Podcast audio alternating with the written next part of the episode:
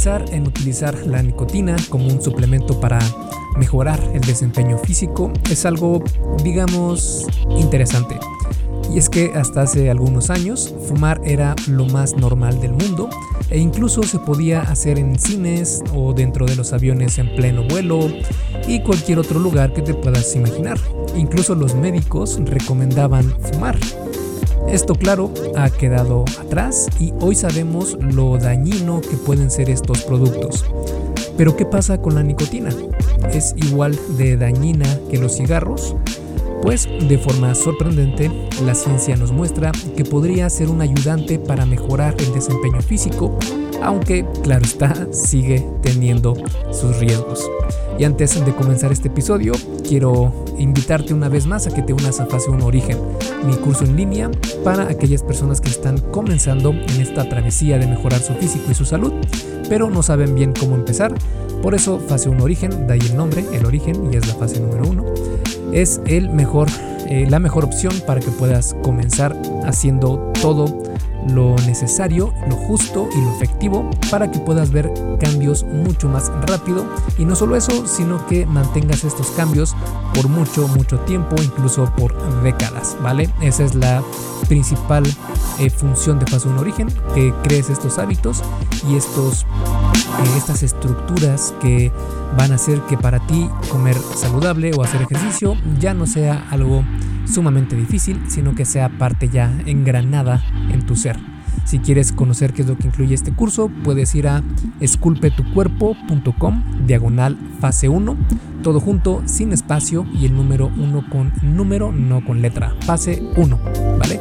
Entonces te dejo con el episodio número 204 de la arte y ciencia del fitness, el podcast de esculpetucuerpo.com. Yo soy Mike García y te veo en dos segundos.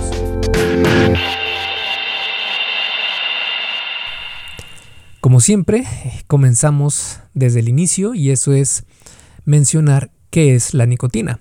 La nicotina es un alcaloide que se encuentra de forma natural en las plantas de tabaco y de forma más conocida en los cigarros. Un alcaloide es una sustancia que se encuentra en ciertos vegetales y son un estimulante natural, como la cafeína, la teína o incluso la morfina.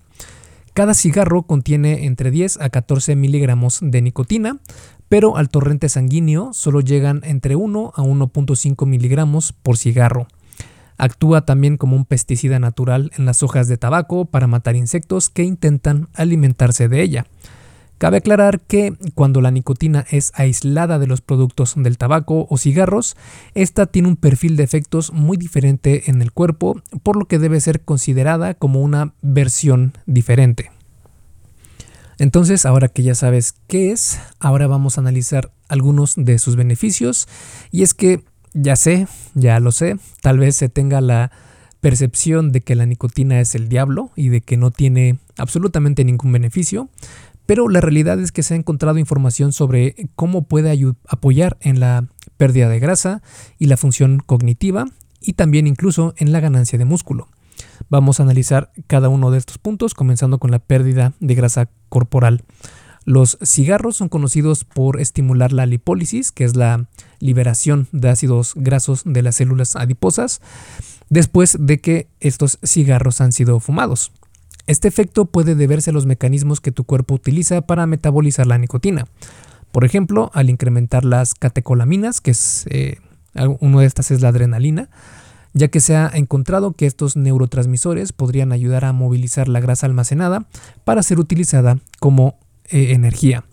De hecho, se ha replicado el efecto de lipólisis sin tener que fumar, solo administrando nicotina vía intravenosa a niveles parecidos a los que se obtienen al fumar cigarrillos. La nicotina como suplemento también puede tener un efecto en la tasa metabólica basal, que es la cantidad de energía o calorías que tu cuerpo necesita para mantener todas sus funciones sin tomar en cuenta la actividad física, como por ejemplo mantener tus órganos eh, funcionando, todos, los, todos estos procesos que mantienen la vida sin que necesariamente tengas que hacer ejercicio o moverte, sino digamos en un estatus de inactividad. Esa es la tasa metabólica basal. Y de hecho así lo demostró un estudio en hombres saludables que consumieron una goma de mascar de nicotina que aportaba entre 1 a 2 miligramos de nicotina. eh, incrementaron su tasa metabólica un 3.7 a un 4.9%. Otro factor por el cual puede ayudar a perder grasa corporal es porque disminuye tu apetito.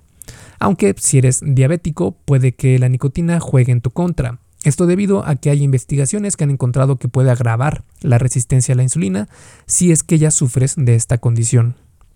En cuanto a la ganancia de músculo, por más increíble que parezca, la nicotina también podría ayudarte a este objetivo. Esto debido a dos factores. Uno, porque podría activar la mTOR y dos, porque aumenta la estimulación física.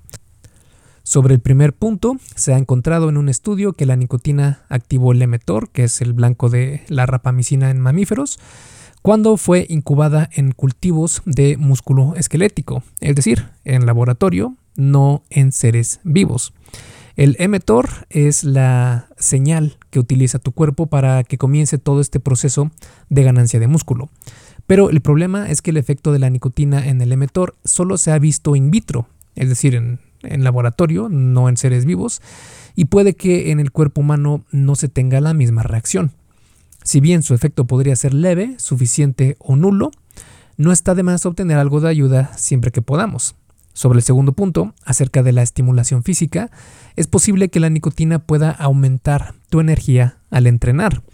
Esto no está tan claro porque eh, existen estudios que muestran una mejora, otros una disminución, o bien ningún cambio en el desempeño físico al consumir nicotina como suplemento.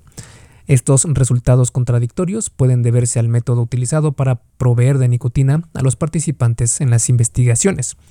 Dependiendo del método, así será la velocidad en la que sus efectos son disparados. También influye mucho la dosis de nicotina utilizada, ya que esto puede ser un factor clave para notar una mejora o disminución en el desempeño físico. Por ejemplo, en un estudio, los participantes consumieron 10 miligramos de nicotina mediante un snus oral, que es una especie de eh, bolsa de té con algún estimulante que se pone entre el labio y la encía. Los resultados mostraron que muchos sufrieron náusea, vómito y la mayoría de participantes dejaron el estudio por completo. Sin embargo, hay un estudio que podría ayudar a entender más sobre el uso de nicotina como suplemento para mejorar el desempeño físico en dosis más tolerables. Fue una investigación cruzada, controlada con placebo, doble ciega y realizada con 16 hombres no fumadores y con experiencia entrenando. Todos los participantes pasaron por dos condiciones. La condición con nicotina utilizó una tira sublingual que contenía 5 miligramos de nicotina y se les dio a los participantes instruyéndoles que no tragaran la saliva, esto para evitar problemas gastrointestinales. Y la condición placebo utilizó una tira sublingual que no contenía nicotina. También se les indicó que no tragaran la saliva. Después de 5 minutos, que fue el tiempo de disolución de la tira, se les pidió a todos que se enjuagaran la boca e inmediatamente después tuvieron las sesiones de entrenamiento. Todos los participantes pasaron por la condición nicotina y placebo de manera aleatoria, cambiando de condición después de haber estado en la anterior. El entrenamiento consistió en dos intervalos consecutivos donde pedalearon al menos perdón, pedalearon al máximo por 30 segundos en contra de una resistencia del 7.5% de su masa corporal, seguido de 3 minutos de descanso. Los resultados mostraron que en la condición de nicotina, los participantes mejoraron de manera significativa su desempeño físico comparado con la condición de placebo. El 68% de los participantes pudieron adivinar que estaban en la condición con nicotina porque mencionaron que se sentían con mayor energía. En cuanto a la mejora cognitiva, las personas adictas a fumar y que han intentado dejarlo mencionan que uno de los efectos secundarios es que tienen dificultad para concentrarse. Esto puede deberse a que la nicotina de los cigarros puede mejorar la función cognitiva. Un metaanálisis, que es un estudio de estudios sobre la nicotina y sus efectos cognitivos en humanos, llegó a la conclusión de que hay evidencia significativa que comprueba la mejora de la atención y estado de alerta. En el metaanálisis se encontró que muchos de los estudios incluidos mostraron que el consumo de nicotina pudo mejorar la precisión de la atención de alerta, que es la capacidad de estar preparado para un esfuerzo de proceso cognitivo. También ayudó a aumentar el tiempo de reacción, así como mejorar la precisión de la atención orientativa, el cual es la capacidad para orientar tu percepción y atención en algún objeto o situación específica. En otro estudio, con personas que tenían algún impedimento cognitivo leve, notaron que los parches de 15 miligramos de nicotina al día se asociaron con mejoras en memoria, atención y velocidad psicomotora. Además, también se ha encontrado que la nicotina puede reducir la fatiga neural en aquellas personas que tienen poco control en su impulsividad. Esta estimulación podría ser el motivo por el cual se descubrió en estudios que la nicotina podría afectar tus horas de sueño, ya que puede afectar tu capacidad de descanso por la noche. Hasta ahora entonces todo bien con la nicotina como suplemento deportivo, pero también tiene sus desventajas. Hey, rápidamente, antes de seguir con el episodio, ¿me harías un favor? Si te está gustando lo que estás escuchando en este podcast, puedes compartirlo en tus redes sociales. Basta con que tomes una captura de pantalla o te tomes una foto y compartas la publicación en Facebook, Instagram o en cualquier otra red social mencionando el podcast El Arte y Ciencia del Fitness. Porque simplemente con que hagas esto, que realmente no te lleva más de un minuto, me ayudas un montón a que Esculpe tu cuerpo crezca y podamos cambiarle la vida a muchas más personas. Y si haces esto, no olvides etiquetarme en la publicación para que pueda agradecerte personalmente. En Facebook estoy como blog Esculpe tu cuerpo y en Instagram como Esculpe tu cuerpo. Vale, sigamos entonces donde nos quedamos en el episodio. Y obviamente la primera y la más importante es que causa adicción, siendo que la nicotina incrementa algunas catecolaminas como la adrenalina o la dopamina. Estos mismos mecanismos pueden ser causantes de una adicción. Por eso se ha encontrado que es bastante adictiva, aunque los efectos de su abstinencia son mucho menores que las de otras drogas más fuertes.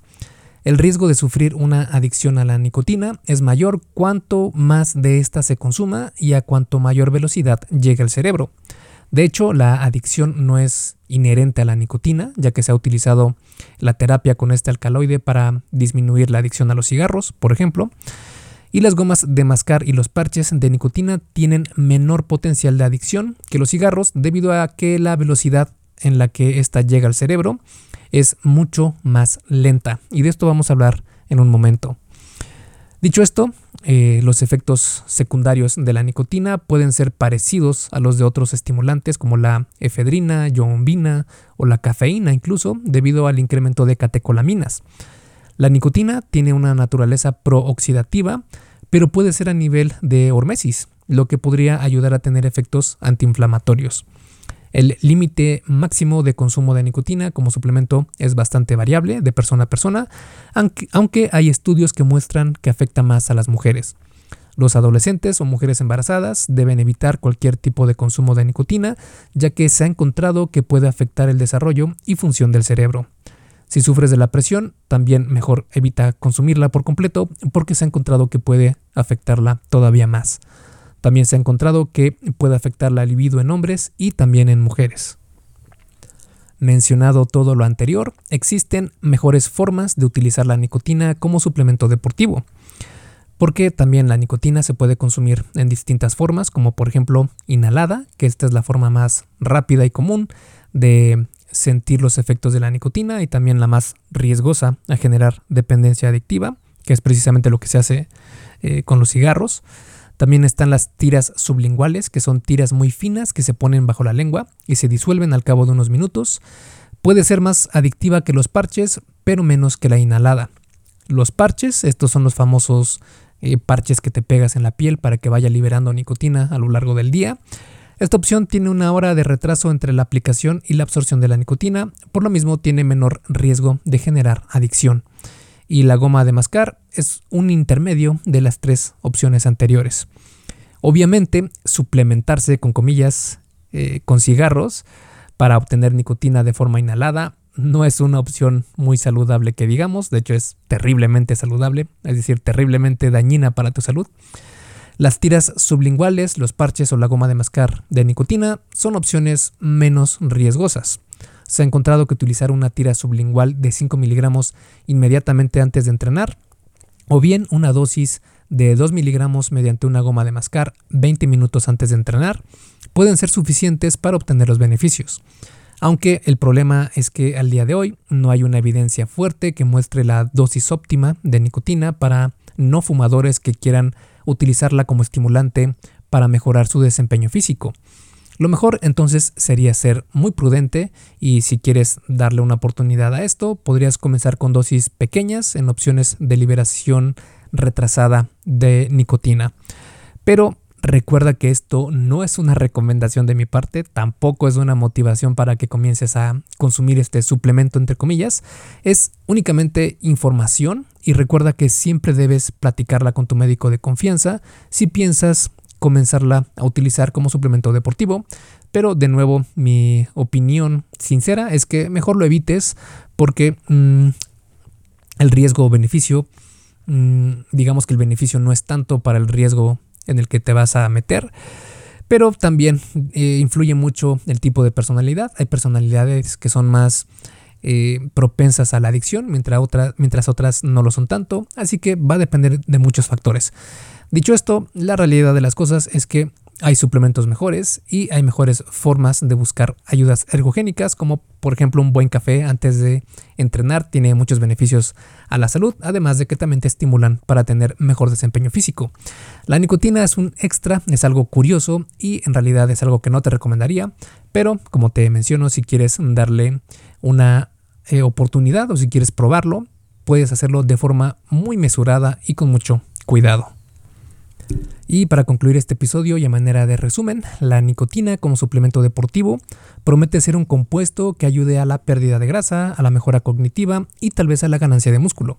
Incluso hay estudios que muestran que podría combatir a la COVID-19.